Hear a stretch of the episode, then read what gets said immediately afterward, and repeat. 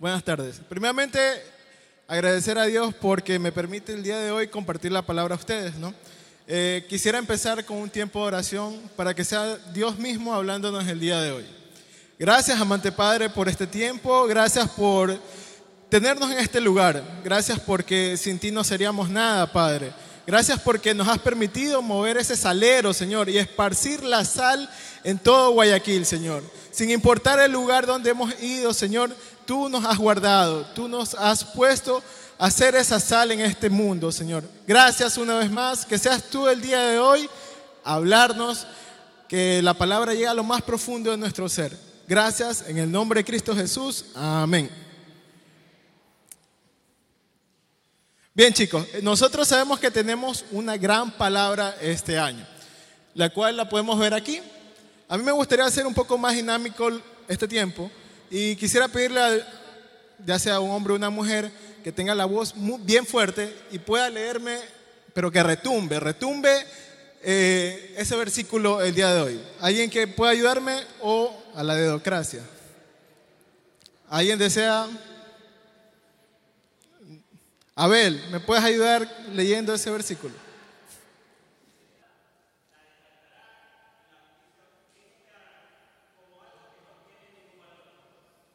Amén. Nosotros somos la sal. No está diciendo que otras personas de otro lado son la sal. Nosotros, generación vida, es la sal. Y nosotros no queremos llegar a tal punto de que eh, la sal quede insípida y toque ser pisoteada. Nosotros no somos así. Bien, el día de hoy quisiera hablarles un poco de que nosotros somos ese papel esencial siendo sal. Aquí rescato tres puntos. Hay muchos más usos. Ya sabemos que la sal tiene muchos usos. Si podemos buscar en internet, van a ver que la sal tiene miles de usos. Pero yo quise rescatar estos tres puntos. Primero, la sal es responsable de dar sabor. Generación Vida es responsable de dar sabor a Guayaquil. Generación Vida. Amén, así es. También somos encargados de suprimir aquel sabor amargo. Yo lo comparo el sabor amargo con el pecado. Guayaquil, hoy en día nosotros podemos escuchar, simplemente prendemos la televisión y podemos ver que hay tantas malas noticias. La gente desde que prende el televisor ya se amarga, ya va amargado a su trabajo, porque Guayaquil vive de esa forma. Pero nosotros somos la sal y venimos a suprimir esa amargura. También la sal es un potenciador de sabor, crecimiento espiritual. Aquellas personas que a lo mejor hoy en día están asistiendo aquí a la iglesia, pero se sienten fríos, no sienten un propósito.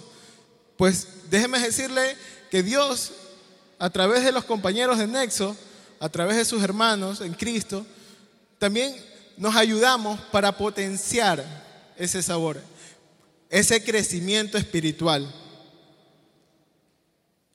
Bien, nosotros como generación vida somos una unidad de medida. Ahí podemos leer que una unidad de medida es una cantidad estandarizada de una determinada magnitud física. Aquí sí, se refiere a lo físico, pero sabemos que nosotros, siendo hijos de Dios, también tenemos la parte espiritual, que esa no la podemos dejar de lado. Y la parte espiritual es muy importante, ¿no? Otra vez, alguien que me pueda ayudar leyendo Romanos 12:5. Si no, ya saben, a la dedocracia. ¿Alguien que pueda hablar fuerte? Víctor, ¿me puedes ayudar?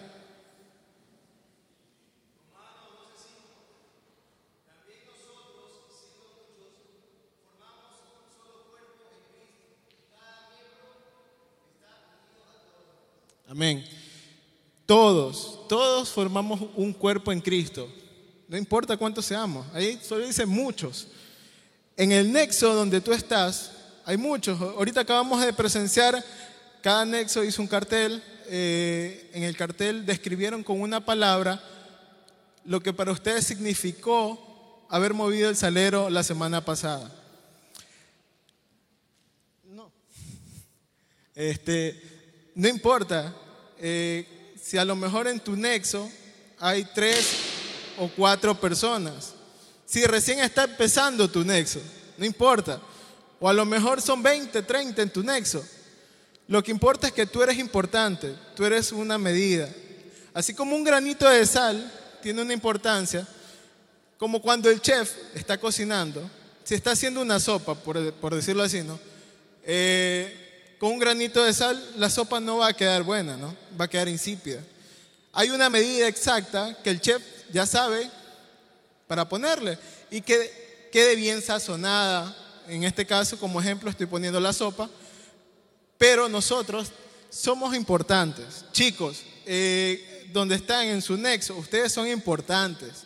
Si ustedes a lo mejor faltan a una reunión de nexo, si ustedes no van a evangelizar con su nexo, la sazón de su nexo no va a ser igual. La sazón que Dios, que, Dios ha pedido por cada nexo no va a ser igual, porque faltó X persona. Así de importante somos cada uno de nosotros. Tú eres una medida. Si Dios te ha puesto en un trabajo, tú eres la medida de sal que Dios ha puesto en ese trabajo. Si tú estás en la universidad, tú eres esa medida que Dios ha puesto en ese, en ese salón de clases. Asimismo, en todo lugar donde tú vayas, en tu casa, desde ahí empiezas a ganar a tu familia, ¿no? Somos tan importantes, somos esa unidad de medida de sal, somos una unidad. Entonces, chicos, demos esa importancia, ¿no? Ahora, somos sal, ¿no? ¿Cuánta sal echar, no? Muchos se preguntarán eso. Pues sí, nosotros somos la unidad de medida que Dios necesita. En 2 Timoteo 4.2 nos indica, ¿alguien que me puede ayudar? Si no, miras amigo Javier, acá, una amiga, chévere. Las mujeres son más valientes. Demuestran que no importa nada. ¿Me ayudas?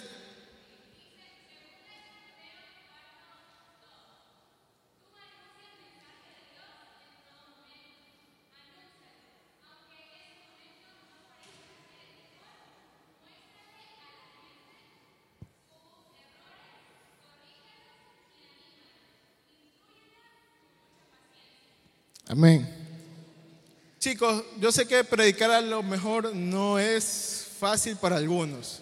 Muchos siempre ponen excusas de que no están preparados, de que no sé mucho de la Biblia, de que a lo mejor yo recién estoy llegando a esta casa. Pero si nos ponemos esos peros siempre, nunca vamos a servir bien a Dios. Yo me acuerdo que cuando yo recién llegaba aquí, esta es mi casa, eh, no tenía ni un mes y Dios me pidió predicarle a alguien, ¿no? Y fue algo tan, este, yo diría, sobrenatural, porque para mí fue así. Me acuerdo que yo en ese tiempo no tenía carro, iba en la metrovía y había un señor, estaba borracho, y se acercaba a la gente a pedirles cosas, ¿no? Ya los de mi nexo conocerán que a veces les cuento esa historia, pero, o sea, fue lo que yo viví. Bueno, esta persona se acercaba a pedir, dame algo, dame algo. Y justamente enfrente mío había alguien que tenía la Biblia debajo de, aquí la tenía guardada y estaba bien vestidito, estaba todo. El Señor se le acercó y le dijo, dame algo. Esta persona simplemente fue despectiva. Como que no me mires, apestas. Así, así de fuerte fue. Y yo como que chuzo, me enojé. Pero yo decía, hago algo yo. Y sí, Dios me pidió a mí, ya Él no lo hizo, te toca a ti. Entonces, yo en mi, en mi poco tiempo que llevaba en la iglesia me puse a cuestionarlo a Dios. Es más, llegué al punto de decirle, ponerle como que metas a Dios. Hice ese error. Le dije, bueno Dios, si este Señor se me acerca, este, ya, yo le hablaré. No sé mucho de la Biblia, pero le hablaré. Entonces, en, eso Llego a mi parada, salgo y dije, chévere, el Señor no salió, nunca salió. La metrovía se cierra y dije, bacán, me voy a mi casa. Pero no fue así. Eh, la metrovía avanzó un poco y retrocedió después, volvió a abrir las puertas. Y yo en sí estaba orando para que no se baje, porque a lo mejor tenía vergüenza de qué me dirá el resto, porque la metrovía estaba llena. Y tantas cosas que a lo mejor uno pone en ese tiempo, ¿no? Pero no, La metrovía retrocedió, el Señor salió un poco más y le coge el brazo y se me acerca, fue directo a mí, dame algo. Entonces pude ver la, o sea, que Dios no le podemos poner límites, primeramente. Pude ver que Dios me estaba pidiendo que yo predique, que yo hable. No me quedé callado, no me quedé como ese señor que a lo mejor tenía la Biblia, sí, pero no dijo nada. Me pidió que abra la boca. Entonces, abrí la boca, hablé con ese señor y resulta que este señor era un apartado. ¿Y cuántos aquí a lo mejor la semana pasada que estuvieron predicando pasaron por eso? Tuvieron personas a las cuales conocían de Dios y terminaron apartándose. Muchas veces Dios pone así personas en nuestro camino, pero quiere usarnos, quiere que nosotros seamos esa sal quiere que nosotros demos la sazón. Entonces, si nos quedamos callados, aquí dice, aunque el, momento no parezca el más indicado, el mejor, pero Dios te pide que hables. No temas, no temas en abrir la boca. Así no sepas mucho. nosotros somos instrumentos. Y yo creo que toda generación vida somos un instrumento útil, no un instrumento, porque podemos ser un instrumento, pero si está ahí el instrumento y nadie lo utiliza, ¿de qué vale? Tenemos que dejar que el Espíritu Santo obre en nosotros, que el Espíritu Santo nos permita hablarle a cada una de esas personas que Dios pone en nuestro alrededor, en nuestro trabajo, donde sea que estemos, ¿no? Aquí nos pide Dios que seamos responsables con nuestra medida en Marcos 9, 50. Everaldo, ¿me puedes ayudar?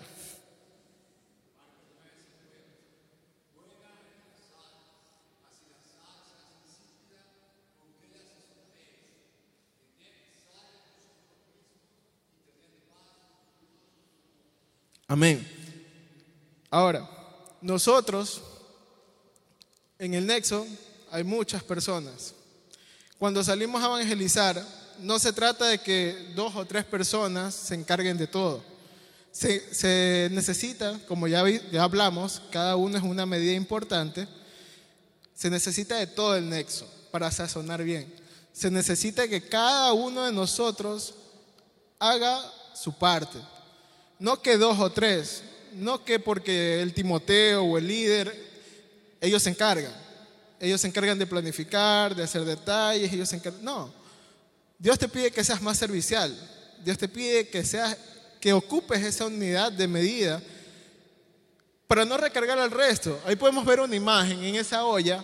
Ustedes van, a ver que hay algo quemado. Pues le indico, esa es una sal quemada. Si nosotros permitimos que dos o tres personas se recarguen y se recarguen y se recarguen con lo mismo de siempre, vamos a quemar la sal de esa persona. Esa sal va a ser insípida. Dios nos pide también que tengamos paz con unos con nosotros. Si nosotros no estamos ejerciendo, no estamos siendo responsables con nuestra unidad de medida, no estamos haciendo nuestro papel en el nexo o donde sea que nos encontremos, no estamos, estamos permitiendo que el resto de las personas que se están recargando lleguen al tal punto que se quemen.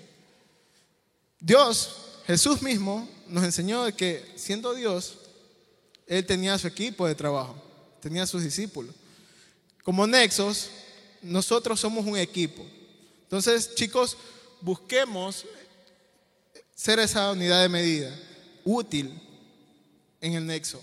Si tenemos que salir a predicar, pues no, si tengo mis pies sanos, si tengo mis manos, si tengo mi boca sana, no voy a decirle, prefiero quedarme viendo Netflix yo voy a estar orando por ustedes, vayan ustedes y que yo oro por ustedes. No, Dios no quiere eso. Dios no ha llamado a gente eh, que esté holgazán. Dios siempre llama a gente que está ocupada. Muchos de ustedes sabrán que a lo mejor cuando Dios los llamó, ustedes estaban haciendo algo, estudiando, trabajando, preparándose para tantas cosas, pero Dios los llama. Y lo bueno es cuando nosotros aceptamos ese llamado y decimos, al resto queda atrás, primero es Dios. Entonces nosotros tenemos que ser responsables con esa medida de sal que Dios nos ha pedido ser. Entonces, nosotros aquí les he puesto, este, disculpe un momento.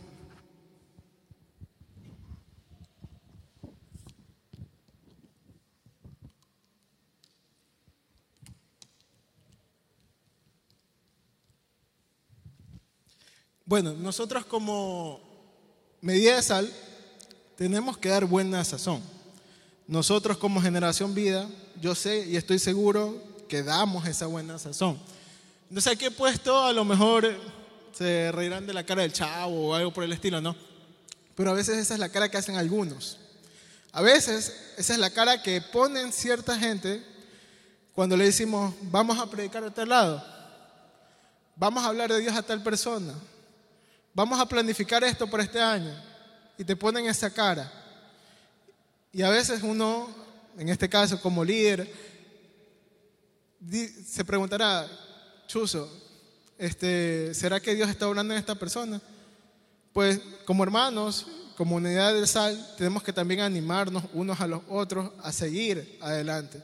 No a esperar a que uno se caiga y bueno, continuamos el resto. No, Dios no nos pide eso. Entonces aquí he puesto unos puntos en las cuales nosotros podemos ver que es para, a lo mejor estos son personas que no están dando una buena sazón, no están ejecutando esa unidad de medida de sal en su nexo, en su trabajo o en cualquier lugar. No lo están haciendo. Y ahora podemos ver estos ciertos puntos que a lo mejor si te identificas, pues Dios el, día de hoy viene a decirte que ya no quiere que seas así, ¿no? Entonces, a lo mejor ves a alguien que hace las cosas por obligación. Dios no te pide que las hagas por obligación. A lo mejor tú dirás, bueno, me la pidió mi líder, me la pidió el pastor, pero las cosas no son para el hombre, las cosas son para Dios. Y cuando Dios las pide, las hacemos a la perfección, lo hacemos con lo mejor que tenemos. Mucha gente a lo mejor no brinda el tiempo necesario al prójimo. Yo me he dado cuenta de que a lo mejor cuando he consolidado a algunas personas, si me quedo con el simple, lo llamé o lo texté, le mandé un mensaje por WhatsApp. Me quedo con eso. Y me dijo, no me respondió. Bueno, no me respondió, quedó ahí. O me respondió y a las 3, 4 horas me, me, me volvió a responder. Y a veces eso como que quita el ánimo de seguir, este, seguirle escribiendo. Pero cuando dedicas más tiempo a esa persona, no por obligación, ya vimos que por obligación no se hacen las cosas, por amor a las almas. Cuando dedicas ese tiempo, sales a conversar con esa persona, te das cuenta de que esa persona tiene mucho por hablar. Esa persona tenía mucho que dar, quería ser escuchado. Y a lo mejor tú te quedaste con el simple WhatsApp y no lo invitaste, así sea tomar un café, la diferencia es mucha.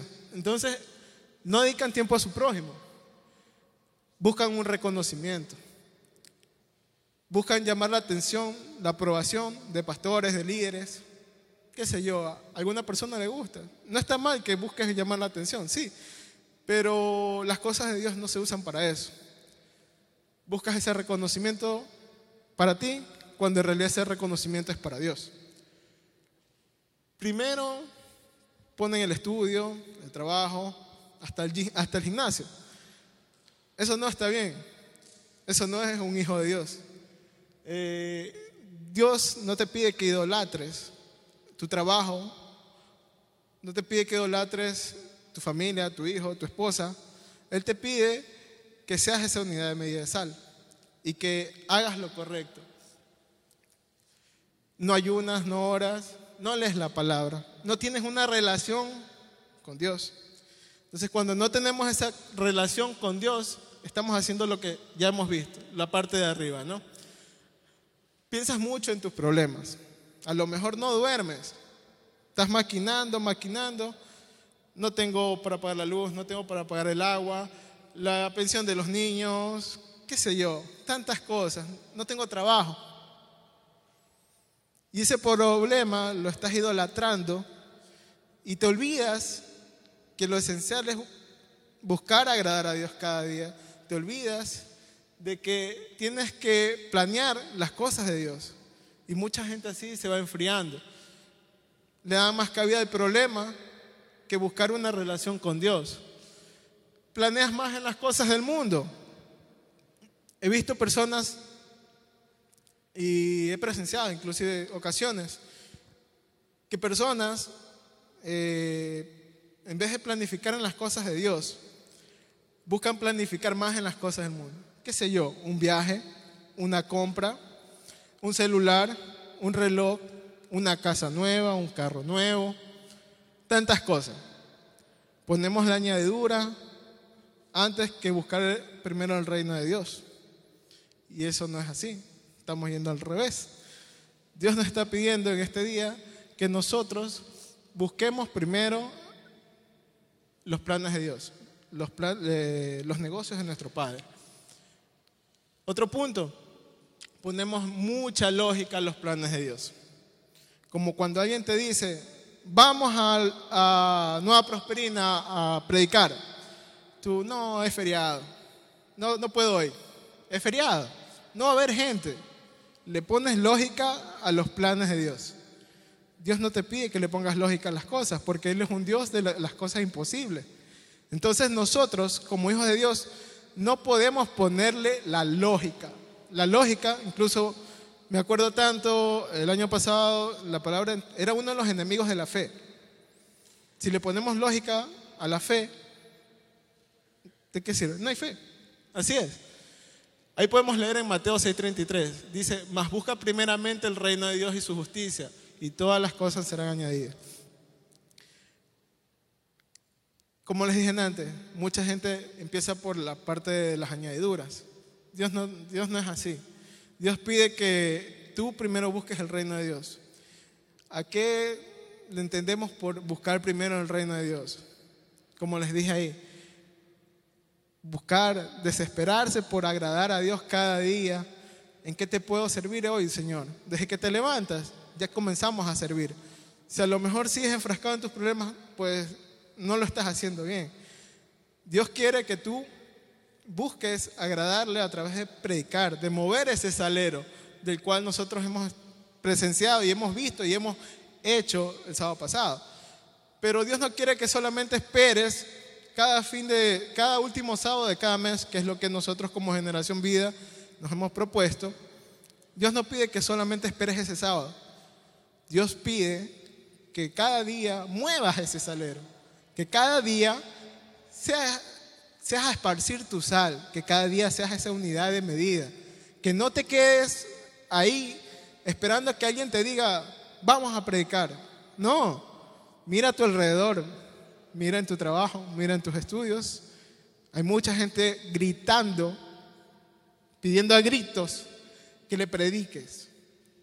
Y simplemente tú te quedas pensando en tus problemas, pensando en en que no tengo cómo pagar tantas cosas o me falta esto, me falta el otro, pensando en cosas materiales del mundo. No, no tenemos que ser así. Generación vida no tiene que ser así. Generación vida tiene que buscar ser de otra forma. Sí, a lo mejor nosotros eh, a veces queremos añadiduras, qué sé yo, el carro, la casa o algo por el estilo. Yo me acuerdo tanto que cuando Javier, mi líder, un aplauso para Javier,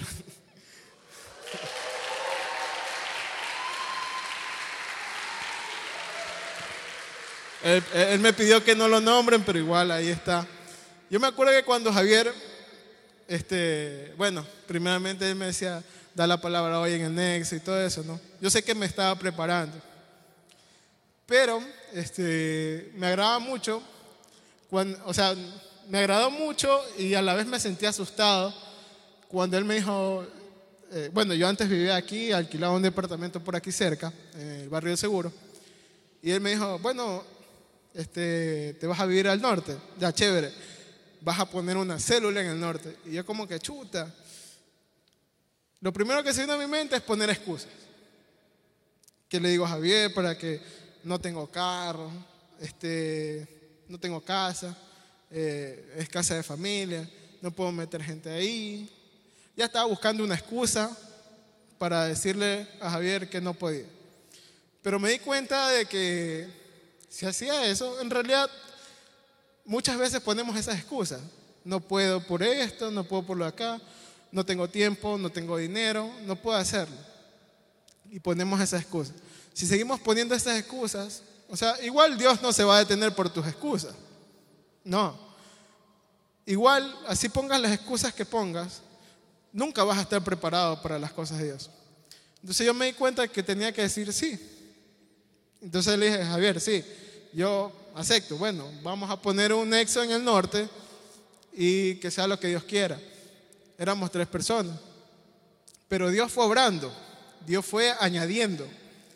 Simplemente busqué primeramente el reino de Él. Dios fue añadiendo gente.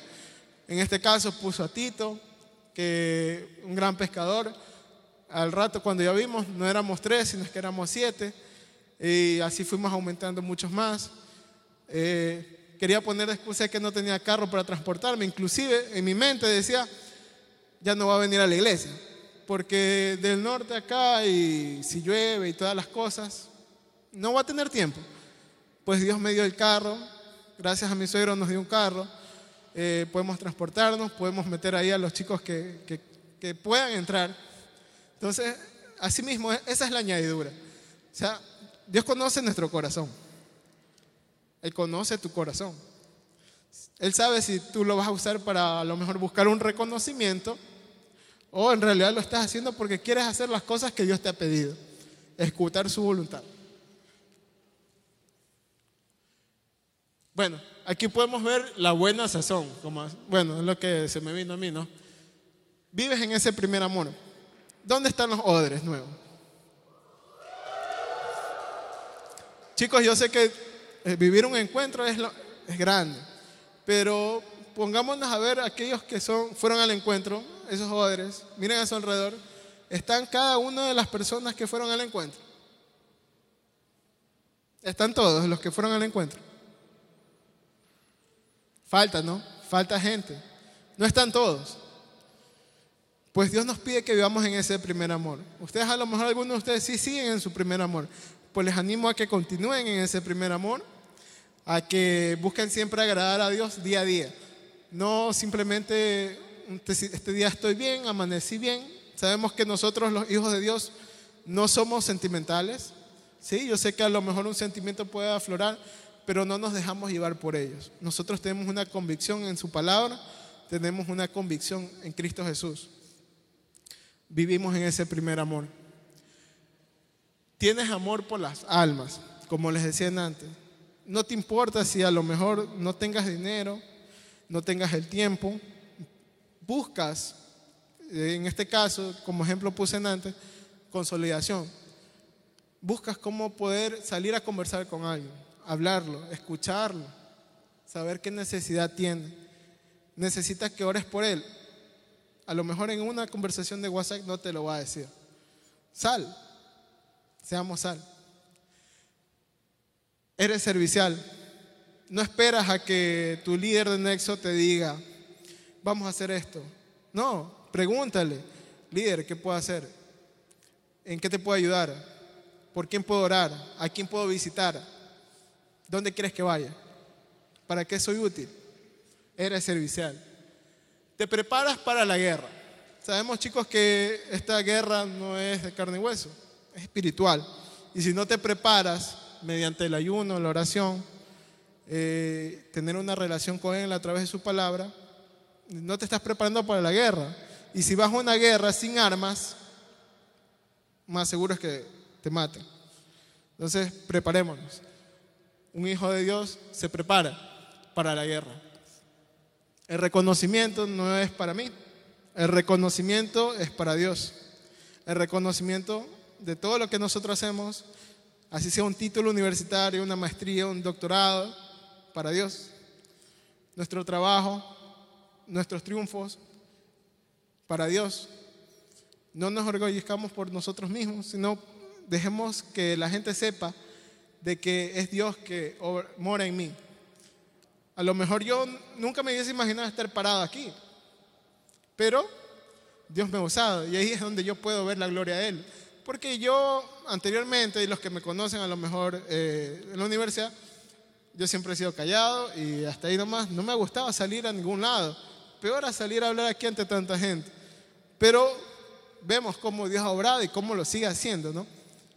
Simplemente dije, sí, acepto hacer lo que tú me pides, la voluntad de Él. Eh, el primer lugar es siempre para Él, no para mi trabajo, no para mi familia.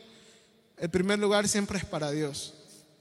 No busco idolatrar a una persona, no busco idolatrar una relación, no busco idolatrar eh, a lo mejor el dinero que me da a través de un trabajo. Y por eso me olvido de asistir al nexo, por eso me, me olvido de salir a predicar, me olvido de mover el salero y termino apartando. Entonces, cuidas tu testimonio. Esto es muy importante. Mucha gente a lo mejor dirá, sí, a lo mejor vives en religión, el hermanito, pero es muy importante tu testimonio, más que todo aún en tu casa. Muchas veces a lo mejor hemos salido a predicar y para muchas personas habrá sido fácil. Tengo labia, voy y le predico a tal persona, mira, Dios es así, esto es asado, esto es aquí, y te creen, a lo mejor te crean.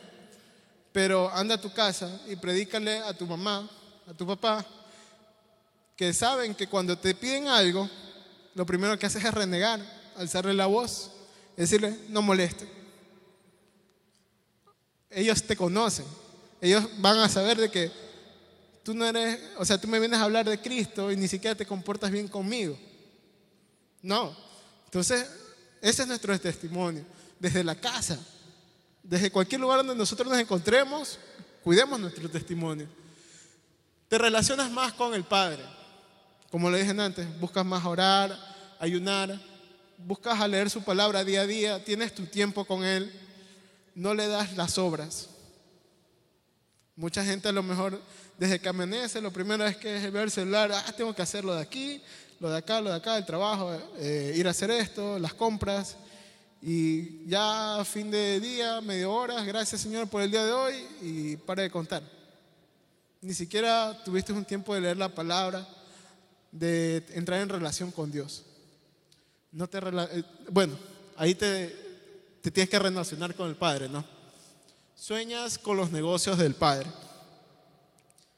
Cuando en realidad estás viviendo como un hijo de Dios, sabes que soñar en las cosas que a lo mejor tú tengas con tu negocio, con tu trabajo, no está mal. No está mal que soñemos. No está mal. Pero cuando soñamos para las cosas de Dios, es mucho mejor. A lo mejor tu nexo hoy en día son tres personas. Pero sueña, sueña que van a llegar más gente. Sueña que vas a estar evangelizando en un estadio. Sueña que vas a estar hablándole a miles de personas, qué sé yo, hasta en la televisión. Que Generación Vida tenga un espacio en la televisión. Soñemos, soñemos chicos, soñemos que Generación Vida no solamente se va a quedar a través de Spotify o algo por el estilo, no, Dios puede abrirnos espacio, pero si nosotros como siendo sus hijos no soñamos, ¿qué va a pasar? No se va a mover las cosas, no, sí se van a mover, como les dije antes. Así nosotros no querramos, Dios igual va a usar algo. Pero nosotros sabemos que como generación vida queremos estar ahí. Como generación vida queremos estar al frente de la guerra, dando pie de lucha, no quedándonos atrás escondidos. No, eso no quiere Dios. Quiere que nosotros soñemos en los negocios de Él. Aquí podemos ver unas herramientas como para esparcir la sal.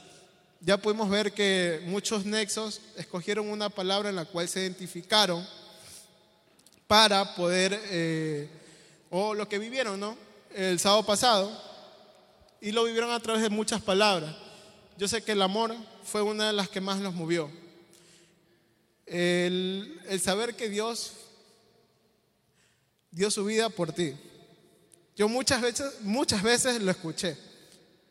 Y se me hacía una, una, una oración más. ¿Eh? Dios dio la vida por mí. ¿sí? ¿Cuántas veces no lo hemos escuchado? Pero cuando en realidad palpamos la verdad de esa oración, nosotros en realidad comenzamos a vivir y a vivir para Él. Entonces el amor de ese sacrificio eh, nos da a ver que tenemos muchas más cosas por compartir. Tenemos el gozo, tenemos la convivencia, la oración, la pasión, la palabra de Dios, el ayuno, la oración, bueno, relacionarse, tener humildad, confianza, fe. Son tantas herramientas que nosotros, si las dejamos de costado, no podemos dar un buen evangelismo, no podemos mover bien ese salero. Entonces, apropiémonos de esas herramientas. Dios nos las ha dado, utilicémoslas. Yo sé que a lo mejor hoy en día has venido aquí como para cumplir un sábado más, pero Dios quiere que si a lo mejor tú has estado en tu nexo y has estado de una forma en la cual este, esperas a que alguien te diga algo, esperas que, que simplemente tengas un sentimiento por moverte un poquito a realizar algo para Dios, pues hoy te invito a que busques hacer esa medida de sal, que como nexo seamos unidos, que no esperemos a que eh, alguien me venga a decir algo para yo moverme un poquito. Seamos más serviciales. Dios nos está pidiendo el día de hoy que como nexo, como generación vida, nosotros eh, actuemos, nos movamos, movamos ese salero y ejecutemos su voluntad. Si Dios ha puesto un plan, no le pongamos lógica, no le pongamos, no vamos a poder, no tenemos recursos. No, eso no quiere Dios. Simplemente quiere que confíes, que tengas fe en las cosas que Él te está pidiendo. Hoy Dios te va a invitar a que a lo mejor si has estado haciendo así en un rincón de tu nexo, esperando a que no se fijen en ti, hoy Dios te invita a que seas ese hijo, que seas ese discípulo, que no seas un creyente más, que asiste a un nexo o asiste este, a este templo para escuchar y a ver qué pasa. No, Dios te está invitando a que el día de hoy ya te sacudas, que te sacudas por completo y busques no agradar a tu líder, no agradar al pastor, agradar a Dios. Que busques en cualquier lugar donde estés ser esa medida de sal sazonar, ser esa buena sazón. Yo te invito a que te pongas de pie, vamos a orar. Que si a lo mejor si te has sentido de que no puedes más, a lo mejor has sentido de que eh, no te prestan atención, pues no es importante que te presten atención. Simplemente tú muévete y deja que Dios obre en ti. Dios te va a pedir que aceptes el llamado a seguir moviendo el salero, no esperando un día al mes, sino moverlo todos los días. Gracias, Padre amado, por este día tan hermoso que nos has dado, en el cual nos has hablado, Señor. Yo te pido por cada uno de mis hermanos que están aquí en este día, que bendiga sus vidas. Señor bendito, si a lo mejor alguno de ellos ha estado viviendo una religión, Señor. Ha estado esperando a que alguien le diga algo para poder hacer algo. Yo creo y confío y sé que tú lo vas a bendecir con tu presencia. Que ellos simplemente acepten el llamado, Señor. Que no esperen, Señor, a que alguien más se mueva, Señor. Y si a lo mejor el día de hoy tú sabes que en tu nexo hay una persona que está así.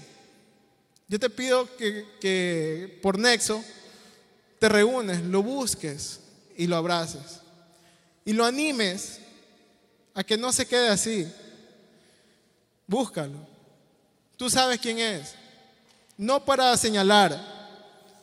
Somos un equipo, somos una unidad de medida. Búscalo, abrázalo, ora por él.